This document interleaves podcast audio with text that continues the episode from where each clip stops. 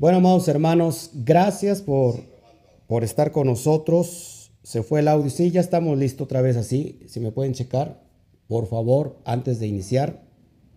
Yo creo que ya. ¿Estamos listos? ¿Sí? Ya, perfecto. Bueno, pues hoy, hoy es una noche donde nos gozamos de estar con ustedes.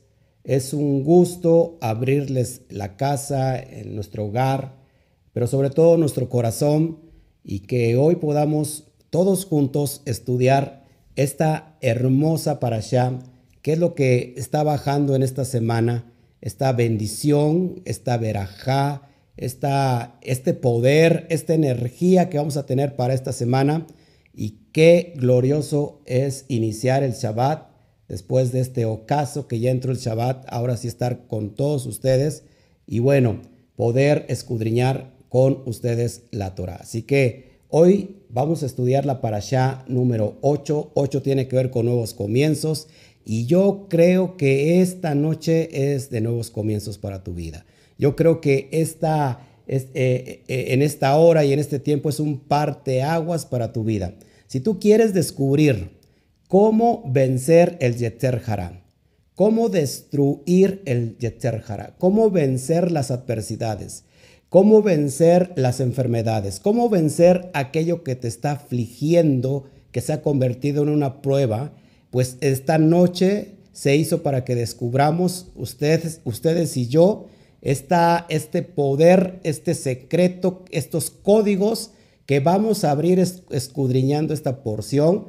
Así que quédate con nosotros, es una bonita velada. Y antes de, de empezar el estudio, te, este, me gustaría que compartieras el, el, video, que le pusieras me encanta, que le pusieras me gusta allá donde estás y que si tú conoces a alguien que está pasando por problemas, eh, de cualquier índole, financieros, problemas en la salud, problemas eh, morales, problemas espirituales, problemas, cualquier problema y circunstancia, esta porción nos va a abrir la, eh, los panoramas porque vamos a abrir estos códigos estudiando usted y yo la bendita Torah. Así que por favor, compártelo, compártelo. Yo te lo voy, te lo voy a agradecer demasiado. Bueno, vamos a abrir nuestra porción. ¿Qué te parece si eh, levantamos una tefilá, una oración antes de abrir nuestra, nuestra parashá? Y le voy a pedir a mi esposa si nos puede acompañar, si me puede buscar mi, mi, mi, mi Torah. Por favor, tengo problemas aquí con, con, todo. Es que, híjole, bueno, ya estamos otra vez. Sí, es que, ya, ok, es que de repente no sé qué le pasa a esta cámara. Bueno, vamos a, vamos a hacer una tefilá. Pasa, pues, no importa que, te puedan ver. Vamos a hacer una tefilá en, esta bendita noche y, y yo quiero que antes de que abramos nuestros códigos, el código que está, eh, eh, ¿cómo se llama?, resguardado para todos los sadikim, para todos los justos, quiero que usted y yo oremos, oremos en esta bendita noche. Así que, antes que nada, ahí en tu casa, toma tu familia, eh, tus hijos, tus hijas, toda tu casa ahí, antes de que estas bendiciones vengan a nosotros. Vamos a orar. Padre, te doy a ti toda la gloria. Bendito es tu nombre, tu bendito nombre, que es sobre todo nombre. Hoy, Padre, tú permites en tu bondad y en tu gesed abrir estos códigos. Vamos a estudiar esta allá, Padre, y, saber qué es lo que tú tienes en, en lo profundo de tu esencia para nosotros, para enseñarnos hoy a la casa, a, los, a los padres, a los hijos, a los hermanos, papá, eh, en medio de este tiempo de crisis mundial, ¿qué es lo que vamos a estudiar contigo, Padre? ¿Qué es lo que nos vas a enseñar este bendito Shabbat? Te damos gracias por el Shabbat. Gracias, Padre, por todas las cosas, los propósitos que tienes para todos los, los Bene Israel. Te amamos con todo nuestro corazón. Levantamos nuestra, nuestro espíritu Levantamos nuestra, nuestra alma para conectarnos contigo, Padre, y que la luz de tu Torah hoy nos alumbre, Padre. Te damos a ti toda la gloria, la honra y gracias por los méritos de nuestro Adón Yeshua HaMashiach. Amén, amén y amén. Bueno, ahora sí, vamos a abrir entonces nuestra porción y vamos a trabajar ahí. Y, y abrimos el texto que nos toca, es de Bereshit, Génesis capítulo 32. Vamos para allá, por favor. Y vamos a mostrarles ahí algo, algo secreto, algo... recuerda que esta, este, estos, estas noches de Shabbat son para abrir eh, y meditar en lo más profundo de lo que es eh, la Torah eh, para la aplicación a nuestra vida. Así que si, abrimos en la parasha número 8 llamada Vallislach, en el capítulo 32 de Génesis, Bereshit, del verso 3 en adelante, y termina nuestra porción en el capítulo 36 del verso 43. Así que, dicho esto, vamos ahora sí a abrir y vamos a citar el primer texto con que inicia esta porción y es el verso 3. Vayislach Jacob Malachim lefanaf el Esaf. Y envió Jacob ángeles delante de él a Esaf, su hermano. Es como inicia esta porción y bueno, ya tenemos todos eh, conocimiento de lo que pasa porque está para allá, yo ya entregué el PDF en la semana, por lo cual usted tuvo que haber estado estudiando y, bueno, ya sabemos de qué se trata y solamente voy a dar un análisis general de toda la porción, voy a, contarles esta bendita historia, esta bonita historia y después vamos a desmembrarla, vamos a desmenuzarla eh, y ya estaremos nosotros eh, interpretando. Así que saludo a todos los que se están ya congregando con nosotros, uniendo en el Ruach, en el Espíritu, por medio de YouTube y por medio de Facebook. Nuevamente, eh, repito, si puedes, por favor, ayudarme a compartir esta para allá. vamos a ver las cuestiones del Yetzer Vamos a ver mm, los méritos que pueden vencer el Yeter Así que si estás luchando, estás batallando ahora con la enfermedad, si estás batallando con los problemas financieros, si estás batallando con problemas emocionales, esta porción nos va a ayudar a, a librarnos de, ese, de, de, de esa prueba, de esas circunstancias. Y para todo, para todo hay códigos que se tienen que abrir y el Eterno nos va a alumbrar sobre todo eso. Así que por favor, si nos puedes ayudar compartiéndolo, te voy a agradecer. Bueno, vamos a dar un panorama general. ¿Qué es lo que se trata esta porción? Todos conocemos que, que Jacob eh, huye de su hermano, ¿verdad? Que se va de Beersheba a Harán porque su hermano Esaf lo quería matar. Y bueno, huye y todos conocen la historia que trabajó por, por Ripka, por Lea tantos años, eh, siete cada, por cada una de ellas. Y bueno, él prospera en, la tierra de Labán, su suegro, eh, y cuando él decide salir y regresar nuevamente, ¿verdad? A la casa de sus padres, a la tierra de sus padres, todos conocemos esa historia, que entonces él, sabiendo que tiene, que tiene un gran problema con Esaf, o Esaf tiene un gran problema con él, de alguna manera manda a estos mensajeros para que puedan mediar o ver cómo está eh, el terreno, por decirlo así. Y, bueno, le dice a estos mensajeros que vayan y que de alguna manera persuadan a esa. Y, se dan cuenta que cuando los mensajeros regresan, no regresan con un buen reporte. ¿Cuál es el reporte que, de ellos? Bueno, que su hermano Esap ya nos estaba esperando con un ejército de 400, de 400 hombres, lo cual hace que Esaf eh, pues esté muy temeroso, porque si ya estaba temeroso, imagínate ahora que, que estos mensajeros le dicen, ¿verdad? Eh, ya está esperándote con 400 hombres. Bueno, a lo que Esaf, perdón, a lo que Jacob entra en mucho temor, en mucho temblor. Y bueno, y vemos cómo de alguna manera esa, perdón, Jacob, que es un hombre muy rico, un hombre que se hizo de mucho dinero, empieza a enviar eh, ganado para que pueda apaciguar el corazón de su hermano Esab. Hace, ocho días todos vimos y comprendimos quiénes son estos dos personajes, Esab y quién es Jacob. Por supuesto, Esab es Edom, que representa todo lo que son eh, eh, Roma, hoy situado en el cristianismo, y por el otro lado tenemos a Jacob, que Jacob representa a Israel. ¿Ok? Eh, y así empieza el relato y, todo el enfoque de esta porción es la lucha de, que tiene Jacob con el ángel de Adonai. Y vamos a ver todo esto eh, que está en la Torah y vamos a detallar quién, quiénes son, quién es este ángel, quién es, eh, contra quién luchó literalmente Jacob en el sentido más profundo, más elevado que es el SOP, para empezar nosotros a, degustar esta, estos secretos que están, que a simple vista pues no se pueden ver.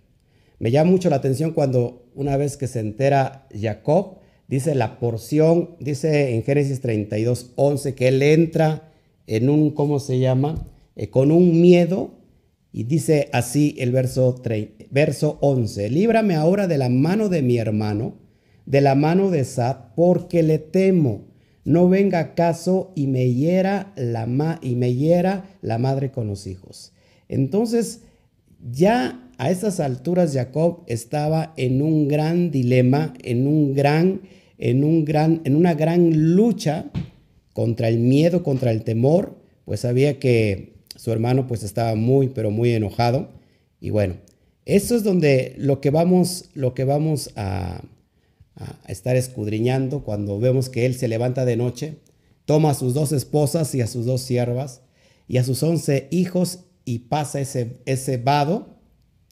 Y bueno, cuenta el, relato, cuenta eh, la porción, que se había quedado él solo con un varón, la palabra en hebreo es ish, cuando hasta, hasta despuntar el alba. Y dice el texto que Jacob lo venció, pero también Jacob, eh, acuérdate que no salió ileso, sino que se le deslocó la articulación del muslo. Entonces, ¿quién es este varón? ¿Quién, ¿Con quién luchó, eh, en este caso, eh, Jacob? Bueno, algunos dicen que fue el ángel protector de Sab con el que luchó, otros que es el mismo Satán. pero vamos a ver lo que me interesa es no solamente leer el relato literal, sino saber qué es lo que está en, en la profundidad de este texto. Yo quiero que tú me acompañes ahí para que podamos ir descubriendo toda esta este bagaje que está ahí escondido y que simplemente a simple vista pues no se puede ver. Amén. Bueno, eh, me llama mucho la atención que descubriendo eh, el texto de la Torah, por ejemplo, en Yehoshua o en Josué 13:22, nos relata que los hijos de Israel, los Bene Israel, hicieron morir por la espada a Bilán. ¿Se acuerdan de Bilán o Balán? Hijo de Beor. Bilán era hijo de Beor que, que, y Beor era hijo de Labán. Labán, recuerda que Labán eh, se puede traducir como blanquecino, pero en realidad eh, esto es una alusión a la hipocresía. Entonces Labán, dice la tradición que Labán era un mago que tenía grandes conocimientos de brujería y que Labán intentó todo contra Jacob, todas las brujerías, e intentó usarlas contra Jacob, pero no pudo. ¿Qué es lo que tenía Jacob que lo protegía contra las, contra las magias? Y aquí vamos a empezar a, abrir el secreto, abrir los códigos que están ocultos, porque hay muchas personas que, le tienen mucho miedo a la magia, a la magia negra, la magia blanca, la magia roja, la, la magia de cualquier sea, de cualquier color que sea es magia. Y vamos a ver por qué es bien importante que aunque sí existe la magia, sí existe la brujería, por supuesto, si existe el, mundo eh, de la luz, tiene que existir el mundo de las tinieblas. Pero hay mucha gente que se clava, eh, que tiene, fíjate, tiene más facilidad tiene más facilidad de creer lo, lo malo, lo negativo, que lo bueno. Si tú a una persona le dices, ¿sabes qué? Yo veo que te vas a morir o soñé que te vas a morir, inmediatamente cuando nos dan esa, esa palabra o, les dan a ese tipo de personas, esa persona tiende a creer muy rápido esa palabra. En cambio, si tú le dices, ¿sabes qué? Yo soñé y que el Eterno te va a bendecir, que el Eterno te va a dar, que el Eterno te va a prosperar, esa persona eh, lo acepta, pero que le cuesta muy mucho trabajo, le es muy difícil creerlo. Eh, el ser humano tiende más a, a creer lo, ¿cómo se llama? Lo malo y desecha lo bueno. Tengo que estar moviendo mi cámara, no sé qué me está pasando aquí, yo creo que estamos encontrando... Eh, no, estamos encontrando aquí detalles con, con, ¿cómo se llama? Con la cámara, déjame ver si ya está. Ok, es que, bueno, bueno, ok, ya está. Espero ya que esto no me, no me, no me distraiga porque es, es importante lo que les quiero pasar. Entonces vamos a ver qué tenía Jacob que le protegía de todas las magias eh, que, por ejemplo, que Labán intentó destruirlo con todo porque eh, Labán lo odiaba, prosperaba, le ponía pruebas y prosperaba cada día más. Entonces, dice, dice la tradición, sobre todo en la cuestión del Sot, que hay, hay cosas que tenía Jacob. Para empezar, ¿quién es Jacob? Y vamos a estudiar los méritos de Jacob. Vamos a estudiar los méritos que tenía este Sadik. Este, la palabra Sadik en hebreo eh, perdón, la palabra justo en hebreo es Sadik. Entonces Jacob era considerado un hombre completo. ¿Se acuerdan la palabra tam o tamín, que significa completo, significa perfecto? Entonces Jacob era considerado un ishtam, es decir, un hombre perfecto. Dicen que perfecto de arriba como perfecto de abajo. Y esto es bien importante porque vamos a empezar a desatar los códigos, por favor. Así que si se me borra ahí la pantalla y se me, se me nubla, pues lo más importante es lo que, lo que vamos a escuchar. Entonces, Jacob, ojo, entonces, ¿por qué Jacob tuvo miedo? ¿Por qué Jacob, si siendo un hombre justo, un hombre perfecto, un Ishtam, ¿Por qué tuvo miedo cuando se enteró que su hermano venía en contra de él con 400 hombres? Hombres, perdón. Tuvo miedo. La pregunta es, ¿tuvo miedo de qué? Porque si, si todos sabemos aquí que en el mundo espiritual, que todos los sadiquín, que todos los justos están rodeados de ángeles protectores, estamos rodeados de ángeles protectores. Esto es una realidad.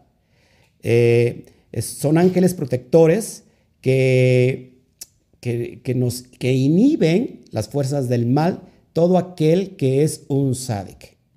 Pero, ojo aquí, el sádic no debe basarse en los méritos propios. ¿Cómo voy yo a desviar el ataque del enemigo? un sádic, un justo, no se fía de sus méritos. El justo, y es el primer mérito que vamos a tratar hoy en esta bendita noche, el justo tiene la, tiene la humildad de no basarse en sus méritos, sino en la misericordia de su Creador. Eh, esto es bien importante, amados hermanos, porque la humildad es la base para que hoy podamos empezar a destruir el Yeter Levítico 26, 42 hay una promesa de parte del Eterno donde dice, me acordaré de la alianza que hice con Jacob. ¿Por qué? Porque Jacob era un hombre justo y que levantaba oraciones. Levítico 26, 42. Ahora, vamos a, citar esta, este, esta, este texto de la Torah en, en Misley o Proverbios. Vamos a Proverbios 12, 9, hablando la cuestión de por qué la humildad te va a dar la capacidad para que puedas tú vencer tus propios miedos, para que puedas vencer los temores que, que te acechan. Tienes miedo a la muerte. Si tú tienes miedo a la muerte, hoy este, este consejo eh, que Akadosh Baruj nos está dando te va a ayudar. Si tienes miedo a la enfermedad, si tienes miedo a la pobreza, si tienes miedo a lo desconocido, si tienes miedo por muchas cosas, es que estás batallando con un gigante. Eh, estás, estás, eh, estás batallando con, con tu propio gigante. Bueno, uno de los méritos es la humildad y la humildad te voy a enseñar basado en, en los aspectos más profundos que es el SOT, cómo te puede ayudar a vencer esos miedos. Proverbios 12:9 dice así, el humilde que tiene un esclavo vale más que el glorioso a quien le falta pan. En la Reina Valera dice así, mejor es el hombre en deshonra sirviéndose él mismo que el que se japta de su estatus y no tiene que comer. En, en, la versión original, que se acerca un poco más a lo que yo te quiero enseñar, repito, dice así, me acordaré, perdón, el humilde que tiene un esclavo vale más que el glorioso a quien le falta pan. ¿Quién es el humilde que tiene un esclavo? Es la pregunta que estamos hoy eh, analizando. Apúntala por favor. El humilde es el que estudia la Torah, es el que, eh, el que está estudiando las, porciones, el que estudia la Torah y hace de su Yetzer Hará un esclavo. Hace de su Yetzer Hará un esclavo. El Yetzer Hará, para todas las personas nuevecitas que nos están viendo, no es otra cosa que la carnalidad, el pecado. Lo que decía Pablo, hay una ley en mis miembros que me lleva a hacer lo que no quiero hacer. Entonces, ¿quién es el, humilde? Pues el que estudia la Torah y hace a su Yetzer Hará un esclavo. Y esto es bien importante porque es lo que nos va a enseñar, esta es la esencia eh, que nos está enseñando esta, esta bendición de esta semana. Cuando eres humilde, tu Yetzer Hará se transforma en tu esclavo. Esto es bien importante, porque vamos a aplicarlo en las cuestiones del alma y, abriendo estos códigos nos va a enseñar esta, estas interpretaciones profundas, cómo tú puedes vencer a tu temor ¿Cómo, puedes vencer al miedo que se ha convertido en tu enemigo? Eso es lo que eh, Jacob estaba haciendo cuando estaba luchando en esa noche, porque se iba a encontrar al otro día con su hermano Esaf. Era un miedo dominante, era un miedo que lo agobiaba y que, y que no pudo más, estaba en un estado de catarsis. Entonces, es bien importante esto. Cuando eres humilde tu Yetzer Hará inmediatamente se, se transforma en tu esclavo. Tu carne que te esclavizaba, el Yetzer Hará que esclavizaba el alma, cuando eres humilde, entonces tienes la capacidad de dominar al Yetzer Hará. El que es orgulloso, todo lo contrario, se vuelve esclavo del espíritu del mal. Recuerda que el Yeter si lo queremos comparar, equiparar, viene siendo el espíritu del mal, el espíritu de la muerte. aquel que es orgulloso se vuelve esclavo de ese espíritu. Eso es bien importante, amados hermanos, porque lo que estamos revelando, que son los secretos, el que conoce estos secretos se vuelve más humilde ante Hashem. Cuando alguien, el orgulloso no quiere conocer de secretos, el orgulloso no quiere estudiar la Torah, pero cuando nosotros hoy que estamos descubriendo los secretos, nos, volvemos más humildes delante de la presencia divina. Entonces, ojo, el espíritu del mal, lo que es el Yeter Hará, la mala inclinación, se transforma en nuestro sirviente. En ese momento todas las fuerzas, ojo, negativas se humillan ante esa persona. Todo lo que nos agobia, todo lo que nos acecha, de alguna manera, son fuerzas negativas. Cuando uno es orgulloso, uno es esclavo de esas fuerzas negativas. Cuando uno es humilde, lo que literalmente está haciendo en el mundo espiritual es que nosotros estamos ejerciendo un poder, una fuerza, eh, gracias al bendito sea, para poder aplacar las fuerzas del mal. Eso es bien importante. Entonces, mejor ser un, humilde con un esclavo que no un orgulloso. Eh, esto tiene bien importante porque el orgulloso no tiene fe. Y el que no tiene fe le falta el pan, porque estamos hablando del pan. Por eso es bien importante que vayamos analizando, y, repito nuevamente, eh, Proverbios 12, 9, lo voy a leer nuevamente. El humilde que tiene un esclavo vale más que el glorioso a quien le falta el pan. Entonces, ¿qué es el pan, amados hermanos? Ya vimos eh, que le falta el pan. Bueno, te voy a dar otro, otro, otra interpretación de, que es, de lo que es la humildad, antes de ir descifrando en este aspecto qué es el pan. La humildad es aquel que, que ve que todo lo que consigue no es eh, él mismo que lo ha conseguido, sino que, ¿qué hace este? Eh, sabe que no es debido a sus méritos lo que ha conseguido en, la vida, eh, sino que es la esencia divina que está dentro de él quien lo ha conseguido. Es la esencia del Creador quien consigue todas las cosas. Esa es una definición de humildad. Es reconocer que uno no ha hecho nada, no ha logrado nada con nuestros méritos, sino que es el, mérito de Hashem en nuestra vida. Por eso Jacob estaba eh, basado en esos méritos del, del Eterno. Ahora, hablando qué es el pan, apúntalo por favor para que vayamos viendo qué es el, el pan. ¿O quién es el glorioso que le falta el pan?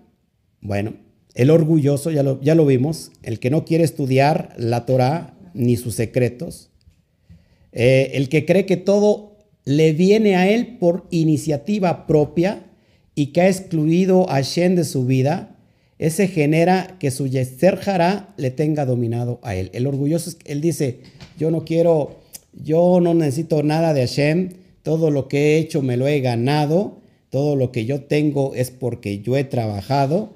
Entonces ese orgulloso genera que su propio Yetzer le tenga dominado a él. Ahora, ¿qué es el pan entonces en esta dimensión que estamos estudiando? El pan viene siendo el entendimiento literal de la Torah. Hay una exégesis de poder interpretar la Torah. No podemos nosotros interpretar de acuerdo a lo que nuestros ojos han visto en la perspectiva griega, porque no podemos llegar ni siquiera a lo más esencial. Ojo aquí, hay un, un ¿cómo se puede decir? Un medio un formato para poder comprender la Torah y es el sistema Pardes. Tenemos Peshat, Peshat que es lo que viene siendo lo literal. Después de Peshat tenemos eh, Remets, que es la alusión. Después tenemos el Derash, que el Derash viene siendo la, la parábola, la historia, el Mashal. Y por último tenemos el Sot, lo más profundo. Ojo aquí. Entonces, el pan viene siendo el entendimiento literal de la Torah. Cuando nosotros abrimos el texto de la Torah y lo interpretamos literalmente como lo estamos leyendo, ese viene siendo la Torah, el sistema o el nivel Peshat. La leche es el entendimiento de las alusiones, es decir, el remets. Después, la miel está comparada con el Derash, donde entran las historias, donde entran las parábolas, y el Sot está vinculado con el vino. Por eso es bien importante, amados hermanos, que nuestro entendimiento tiene que ir cada día a mayor nivel. Cuando nosotros, ojo aquí, tratamos de interpretar la Torah en el sistema, en el nivel Peshat, es decir, en lo literal, nos puede acarrear muchos problemas para nuestra vida si estamos mal interpretando. Y esto es bien importante que lo vayamos entendiendo. Cuando nosotros abrimos el texto de la Torah y mal interpretamos, porque en el primer nivel Peshat, eh, de alguna manera lo estamos nosotros interpretando como nosotros eh, podamos entenderlo, eso puede traer muchos problemas a nuestra vida. Te voy a poner un ejemplo bien práctico. En el sistema Pardés, en el, en el, en el conocimiento profundo que es el SOT, a veces el Peshat no se puede entender en el momento que se lee. ¿Qué se tiene que hacer? Ir al, y subir hasta el nivel más profundo que es el SOT o el nivel más elevado que es el SOT. El SOT tiene que ver, ojo aquí, con lo secreto, lo que estamos estudiando hoy. Y entonces, cuando uno va a la parte más elevada de la interpretación, que es el SOT, entonces baja de nuevo al primer nivel que es Peshat para que ahora podamos interpretarlo en su debida forma. Cuando leemos, por ejemplo, que Caín mató a Abel, y si estamos eh, interpretando literalmente, estamos aludiendo que Hashem creó el asesinato. Entonces, ¿qué tenemos que hacer? Bueno, tenemos que ir a la parte más elevada de la interpretación para poder entender quién es Caín y quién es Abel. Cuando nos damos cuenta que Caín es el cerebro izquierdo y Abel es el cerebro derecho, entonces estamos yendo a otros niveles de comprensión. Por eso es bien importante que, que yo dé estos fundamentos para que podamos entender todo lo que hoy queremos analizar. Entonces el, el pan es el entendimiento peshat, pero hay que elevarlo al nivel de la leche, la miel y el vino. ¿Por qué es importante que el pan, que lo podemos, que en la, en la perspectiva del Sot, se, se, ve que el pan es el peshat? ¿Por qué tenemos que elevarlo a nivel de la leche, al nivel de la miel y al nivel del vino? Porque si no, estamos en un grave problema a veces para poder interpretar. Te voy a, te voy a dar otro ejemplo muy sencillo. ¿Qué pasó con el, uno de los padres de la iglesia? De la iglesia cristiana, por supuesto, estamos hablando de Orígenes. Orígenes, un filósofo griego, Orígenes, es el precursor de la, de la escuela de, Aleja, de Alejandría. Es bien importante esto para que podamos entender. Eh, ¿Qué pasó con Orígenes? Orígenes interpretó un texto del Nuevo Testamento donde el Mesías decía que si tu ojo te es eh, pecado, sácatelo. Si tu mano te hace pecar, córtatela.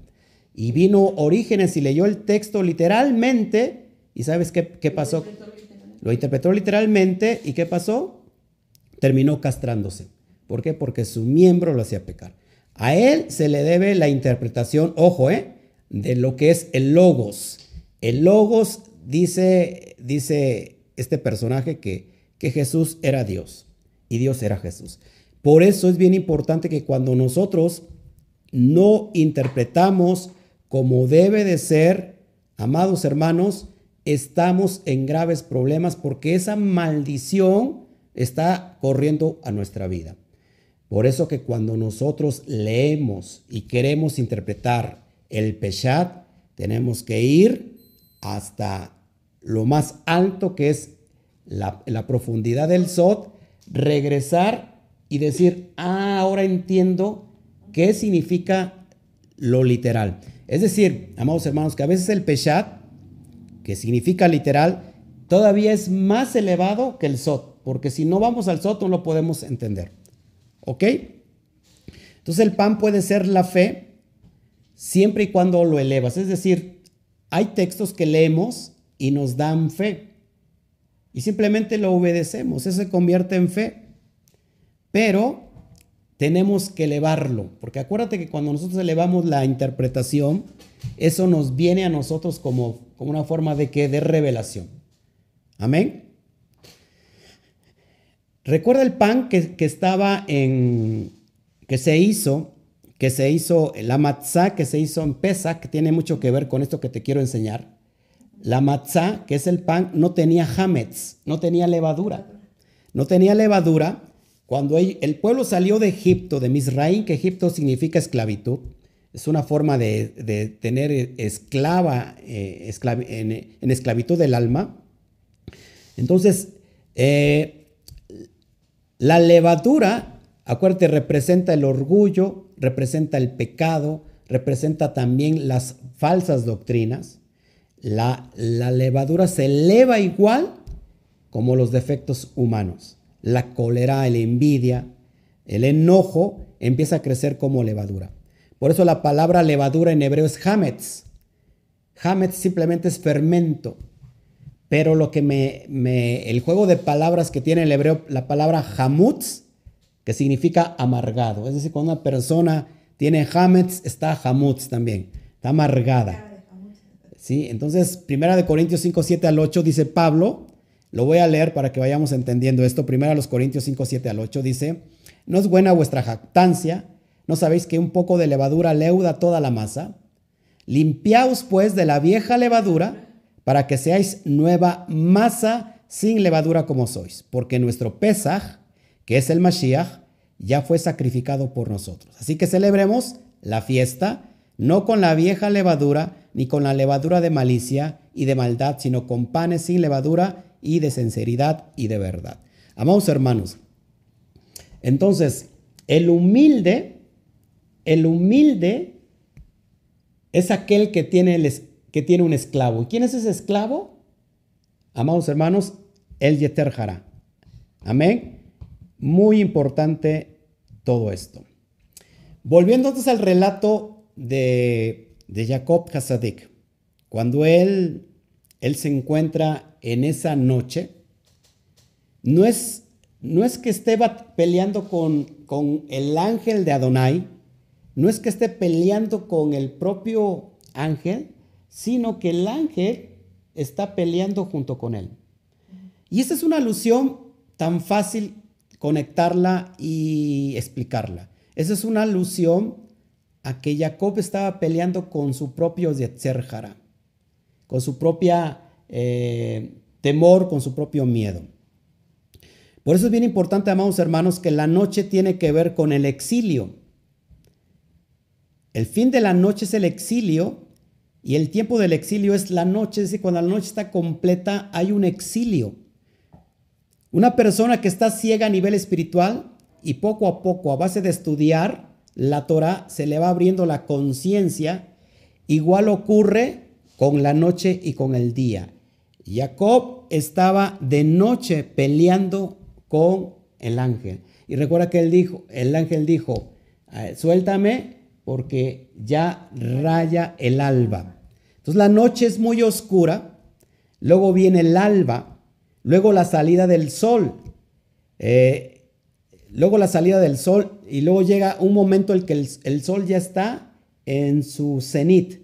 Así es el camino del justo, mis amados hermanos, según dice Proverbios 4:18, que el camino del justo es como la luz de la aurora que va en un aumento hasta que el día se hace perfecto. Bien importante, amados hermanos, que si nosotros estamos hoy conectando esta porción para nuestra vida, para el nivel alma, nosotros cuando batallamos, cuando batallamos con nuestro miedo, con nuestro con nuestra con alguna enfermedad, eh, te estoy enseñando cómo podemos librarnos de esa esclavitud.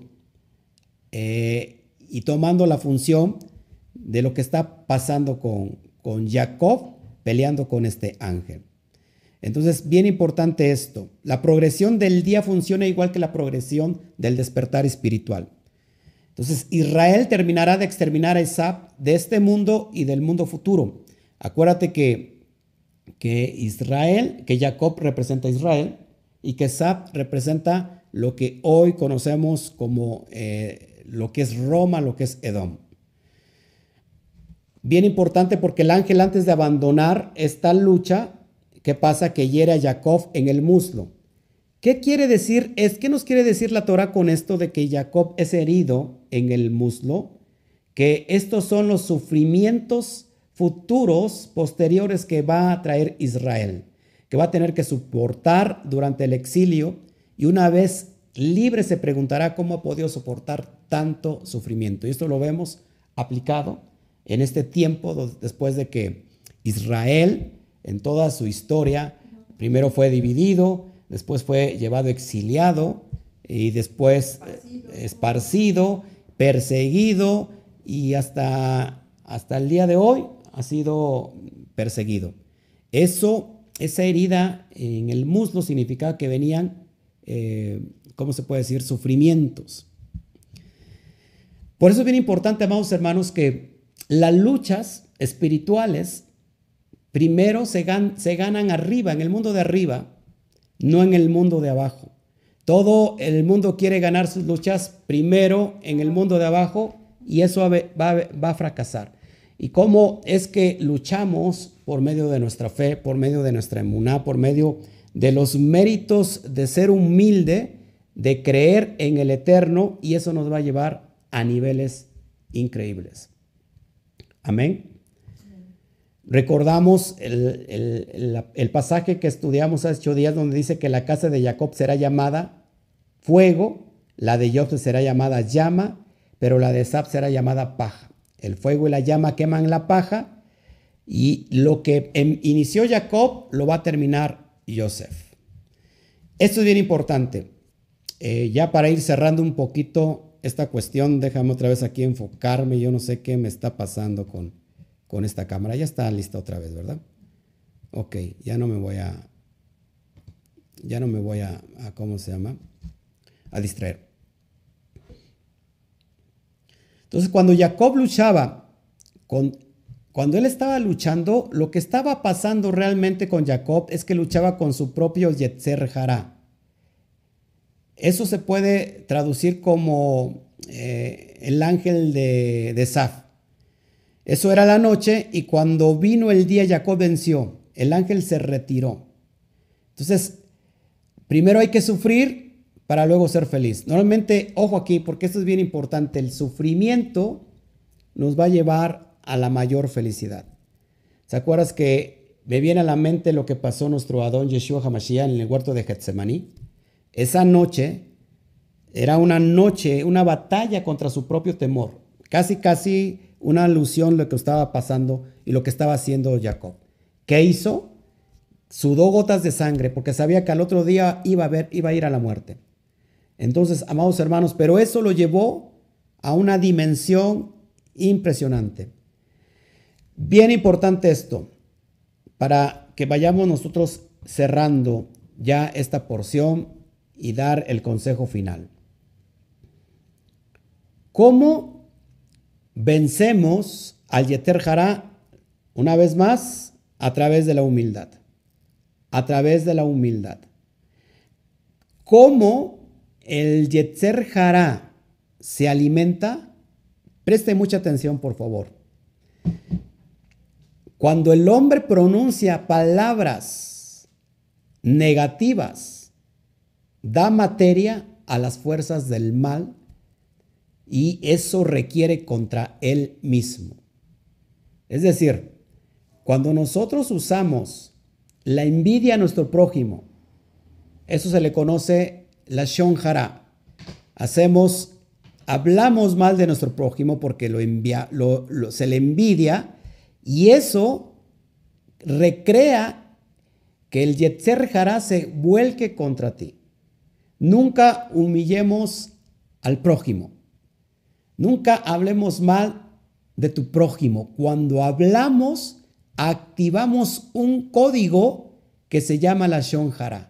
Y eso, esa negatividad hace que el Yetzer Jara coma de eso y se vuelque contra ti. Todas esas palabras son recogidas por el Yetzer Jara y utilizadas en el momento de tu muerte para arrancarte el alma. Es lo que ve la cosmovisión del Sot. Y Yeshua lo dijo así, de la abundancia del corazón habla la boca.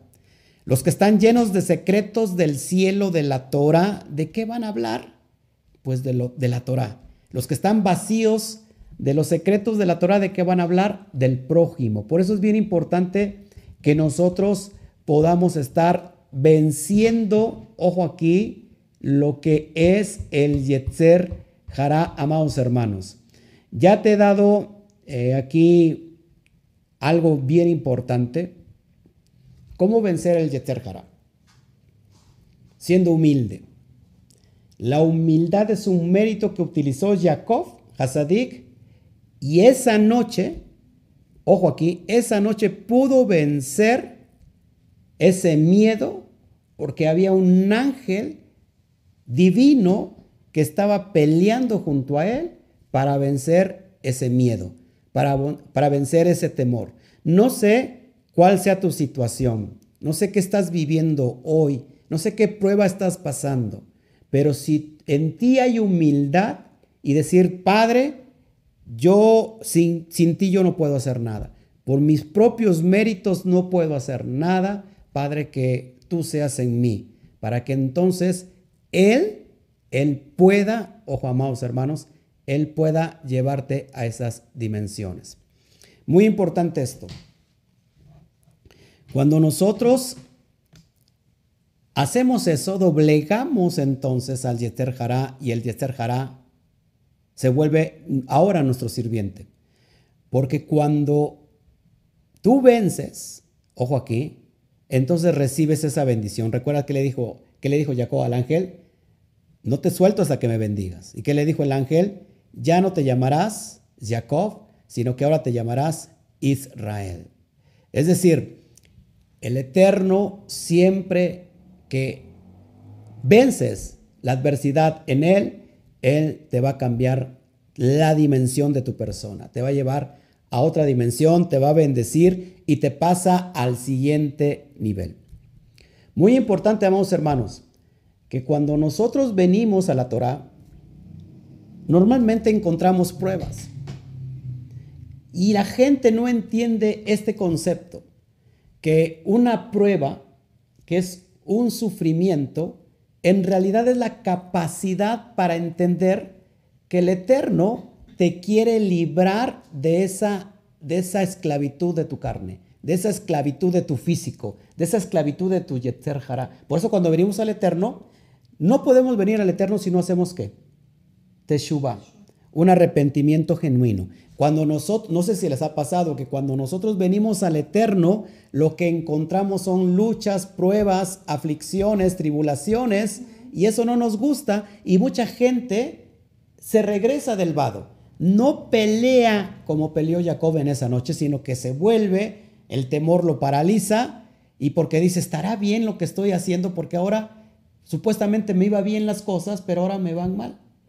Y no han entendido que el Eterno les está dando la oportunidad que cada vez que tú vienes a Él con un corazón contrito y humillado, entonces viene la adversidad, las pruebas. ¿Para qué? Para que venzas tu Yetzer a través de la fe de la emuná y puedas salir de ese físico. Acuérdate, ojo aquí, el Yetzer es como un carcelero. A ver, el Yeter es como un carcelero. Un carcelero que está aglutinando, que está esclavizando tu alma.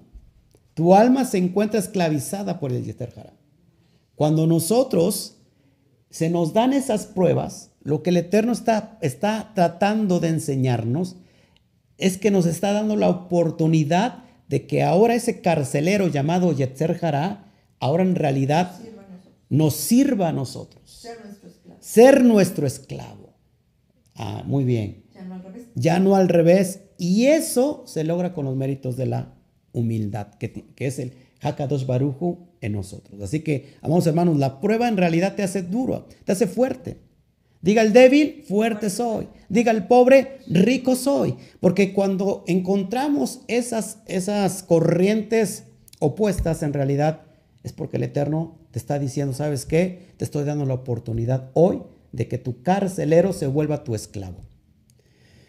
Muy importante todo esto. Así que esto es lo que yo les quería entregar en esta noche y que estos sucesos que nos están pasando, que en lo, en lo material, en el mundo físico, pues no dejan de causar temor. Hoy se ha desatado mucho más el, el crimen organizado, más la enfermedad.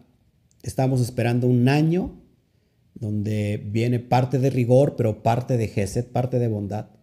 Y el cuerpo lo resiente, la carne lo resiente porque no hay una estabilidad quizás emocional, pero amados hermanos, Este es el tiempo de que ese carcelero que te ha condenado durante mucho tiempo, que te ha tenido esclavizado, que te ha eh, estado en esa cárcel oscura y fría que es el temor, que es el Yeter Jara que te, que te tiene ahí obligado a estar. Es el tiempo que en realidad nosotros usemos en este tiempo y en este momento los méritos del Eterno en nosotros para que ese, esa, ese Yetzer Jara ahora se vuelva nuestro sirviente. Una forma de anular, de debilitar el Yetzer Jara, por ejemplo, es la oración y el ayuno. Cuando tú ayunas, limitas al cuerpo de la sustancia material y ese cuerpo es, es debilitado. Así que, amados hermanos, es lo que yo quería eh, darles eh, en esta porción. La verdad es que hay mucho todavía por hablar.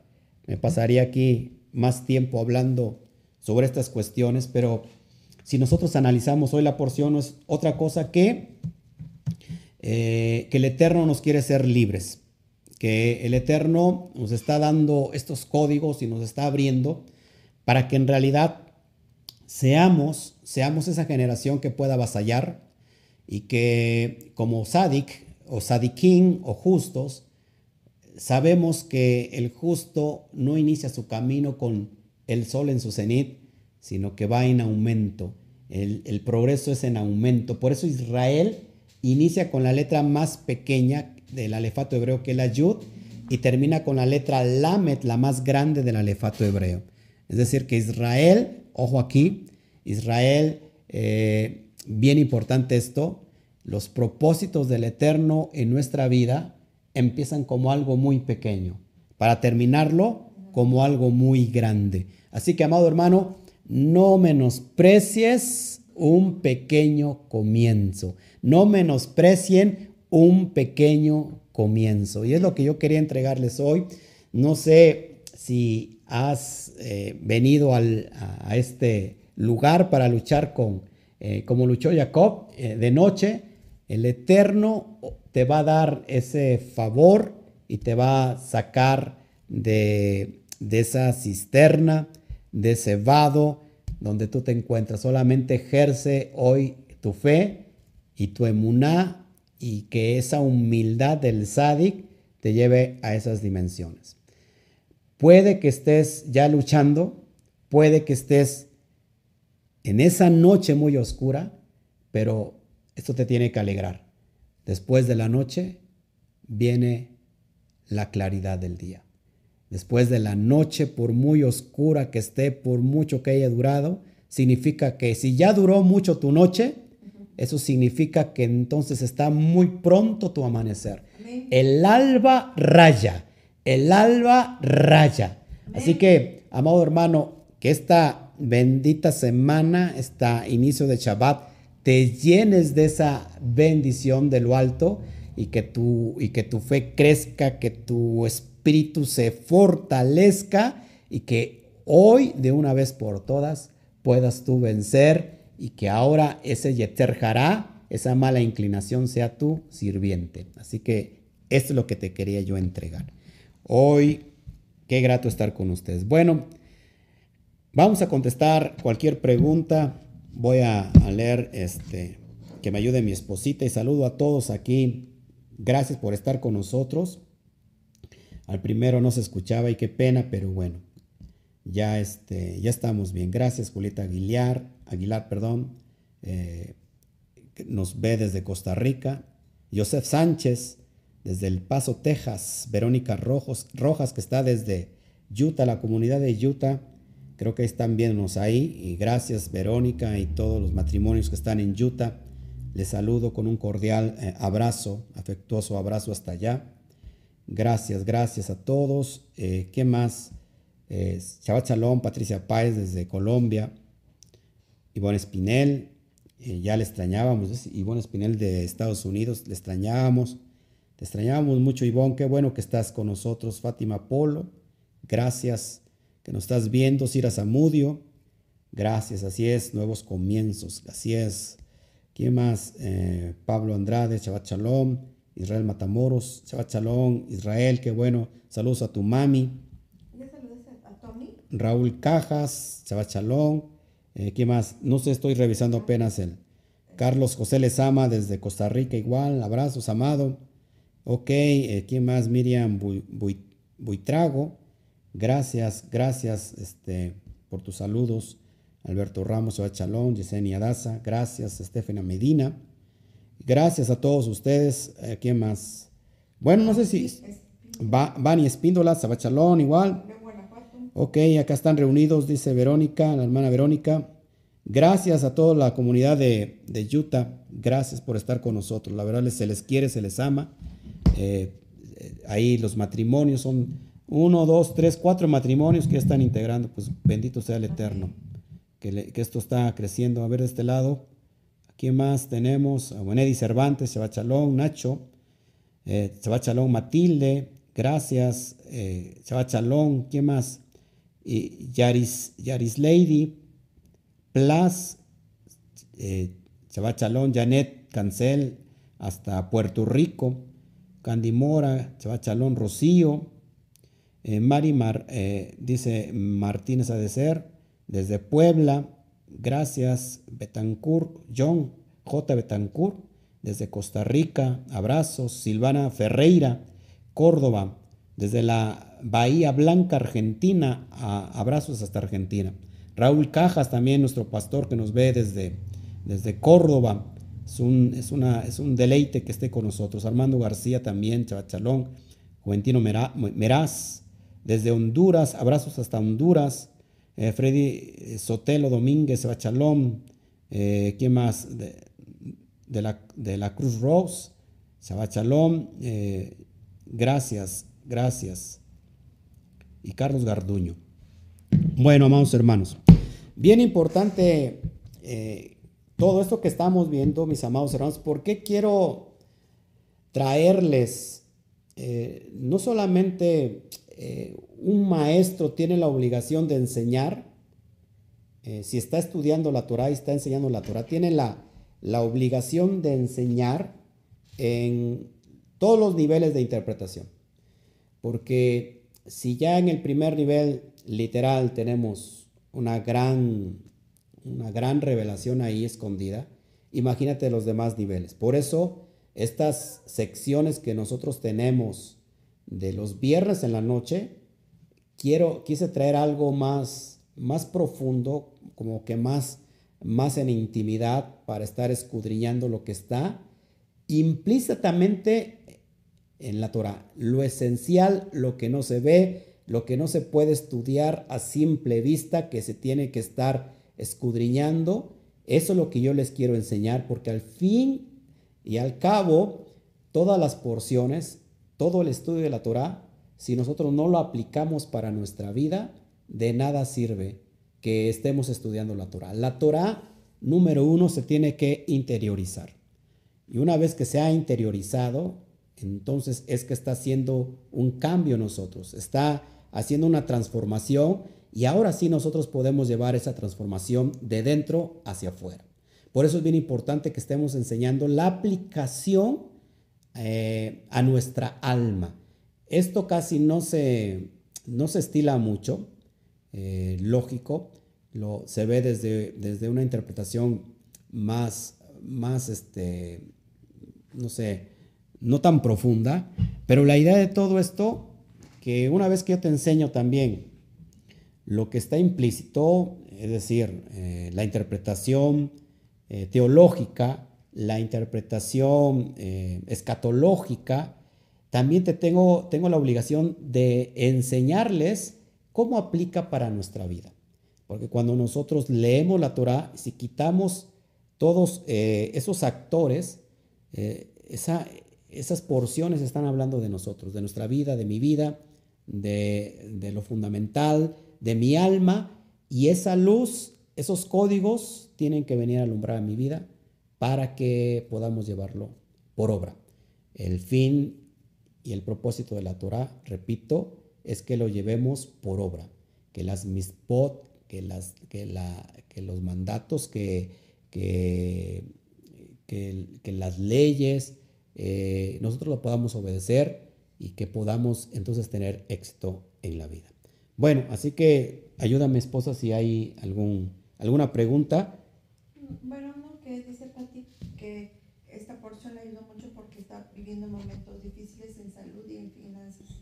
Ok, pues Pati es para ti. Estás viviendo un, pruebas en salud, en finanzas. Créeme que estos códigos te van a reforzar tu fe, tu emuná y, que de alguna manera, fíjense, todos batallamos, todos batallamos con el orgullo. Todos batallamos con el orgullo. Y hoy te estoy enseñando la importancia que tiene eh, la humildad en contra del orgullo. Es decir, es todo lo contrario. A veces tenemos malos pensamientos y esos malos pensamientos se convierten en palabras y al fin esas palabras tienen una repercusión bien grande porque se nos regresa. Estamos alimentando el Yeter por eso no, podemos maldecir, no podemos hablar, dejemos de hablar mal de las personas, aunque nos hayan hecho daño.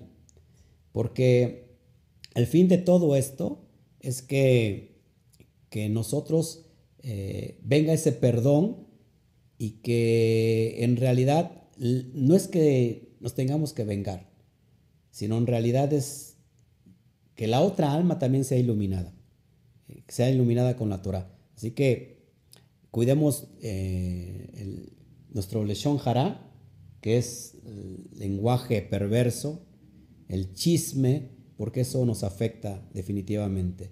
Eh, y, así, solamente así, podemos ir eh, haciendo débil el, el yeter.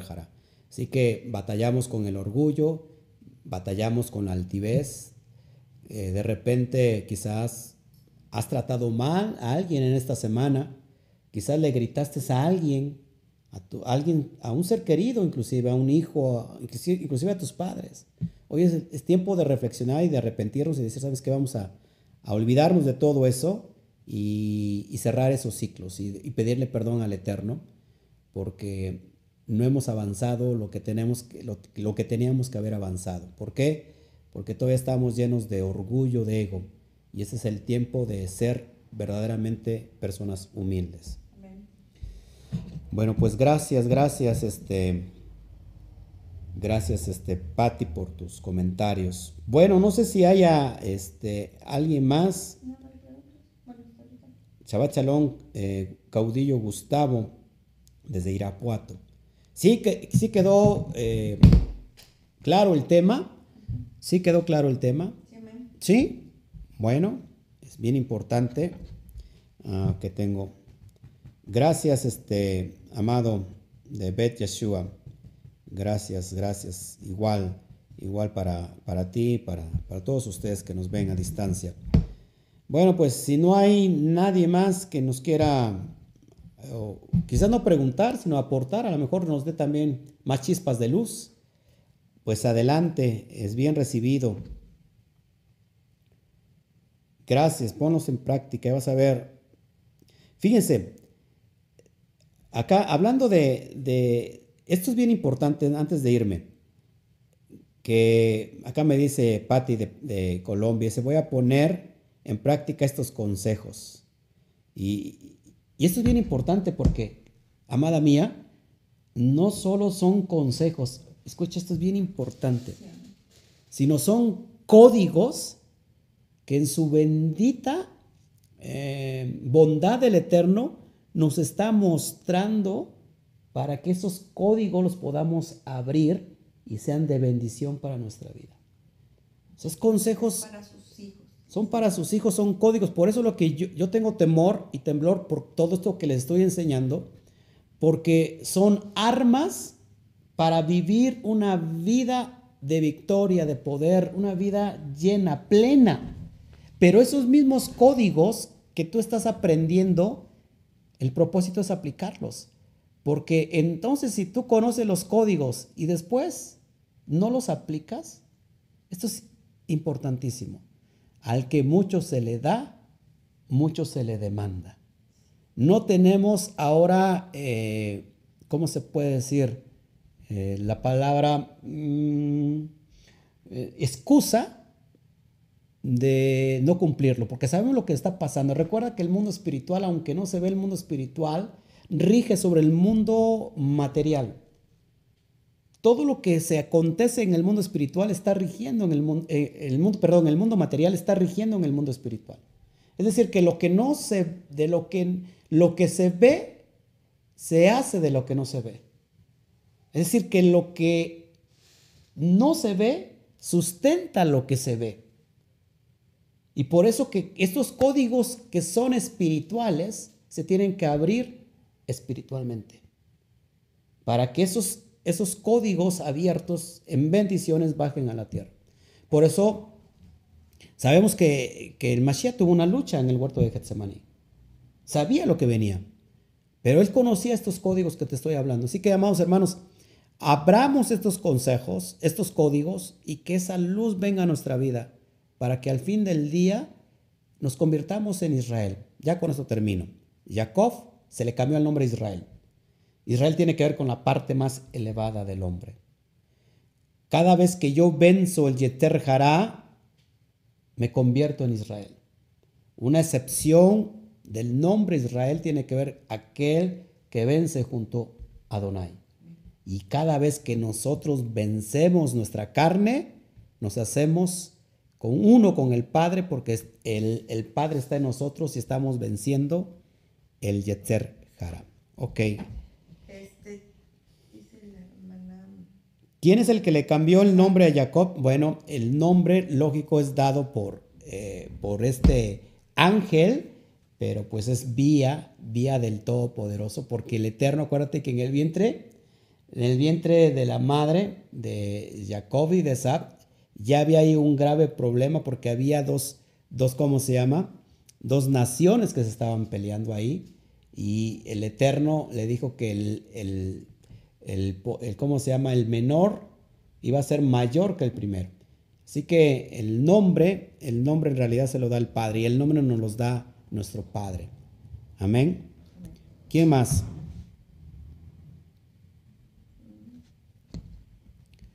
Ahora entiendo lo que realmente eh, significa escudriñar las escrituras. Pues sí, es el término donde dice Juan 5:39, si no me recuerdo, donde dice Yeshua, escudriñad las escrituras, es la palabra hebrea dirshu, dirshu que tiene que ver con la interpretación de Rash. Eh, esto es importantísimo, amados hermanos. Así que eh, así es como se tiene que estar escudriñando la escritura para aplicarla a nuestra vida. Armas para vencer el Yester Jarasías y volverlo nuestro esclavo, así es. Y vencer al enemigo, el adversario, con la luz de la Torah y sus códigos, que el adversario quiere que no que nos veamos derrotados y enfermos. Así es. Así que, amados hermanos, una persona que está enferma, yo he visto milagros sobrenaturales. Como una persona que está enferma en, en lo físico, ¿sí? Porque esto determina y viene del mundo espiritual, que cuando nosotros oramos y que esa persona lo cree y que esa persona tiene esa fe y ese muná, esos códigos fueron abiertos en el mundo espiritual y después se manifiestan en el mundo físico. Es decir, que a lo mejor el, el cuerpo puede ser esclavo, mas no el alma. Cuando el alma es liberada, amados hermanos, no importa que el cuerpo está esclavizado, el alma es liberada, entonces eh, viene ese cambio, esa transformación a nuestro propio cuerpo en, el caso de la enfermedad. Amén. Bueno, pues ya nadie quiere aportar nada. Gracias por estar con nosotros. Eh, en la verdad les agradezco por estar con nosotros. Qué bueno es el Eterno que hoy nos quiere llenar de, nos llenó de su, de su shalom, de su revelación. Y el día de mañana pues vamos a estar muy contentos. Los esperamos para que estemos, seguimos escudriñando la carta a los hebreos. Ya estamos, ya casi vamos a la mitad, este, ya estamos en la mitad, mejor dicho. Mañana vemos el capítulo 8 y 9, si no mal recuerdo. Y este, los espero ahí este, mañana. Ok, ¿qué? ¿Qué pasa? ¿Se cortó la transmisión? No, no para nada. Ok, ¿a alguno se le cortó la transmisión, dicen? Bueno, pues no sé. Aquí este, acá seguimos en vivo. Bueno, más, amados hermanos, pues esto es lo que les quería entregar. No me despido. quédense con esta bendita noche, con esta bendita mm, reflexión, analícenla en esta noche, analícenla mucho ahí en, la almohada, eh, piensen en esto eh, y fíjense en qué nivel, en qué nivel han estado, hemos estado, cuánto tiempo llevamos con, con eh, esta, este jamutz, esta, esta levadura de orgullo, cuánto, cuál es el lado que estamos nosotros, para qué lado nos estamos yendo más, para el lado izquierdo, para el lado derecho. Y recapacita, reflexionemos y verás que en esta noche el Eterno tiene un milagro para ti. A través en, en, esta bendita noche de Shabbat, porque esta noche de Shabbat tiene, tiene que ver con milagros, cada Shabbat tiene que ver con un milagro poderoso. Así que esta noche es un milagro que el Eterno te tiene preparado. Cuando tú amanezcas el día de mañana, verás de otra manera tu vida y habrás entendido que se puede vencer a el Yeter que el carcelero se convierta en tu esclavo. Así que, pues bueno, les amamos. Mañana nos vemos por aquí. Que el Eterno me los bendiga. Eh, a todos, gracias por estar con nosotros. Abrazos, bendiciones de eh, a lo lejos y que esta luz irradie en tu corazón para que pronto, muy pronto, tu noche oscura se convierta eh, en, una, en un día brillante dado por el Eterno. Que el Eterno te bendiga, que el Eterno te guarde y no me despido, nos vemos y salimos de, eh, y que, bueno, algunos van a cenar, Ahí estaremos con ustedes. Algunos ya cenaron. Gracias. Así que a la cuenta de tres, sin nada. Uno, dos, tres. Shabbat, Shalom.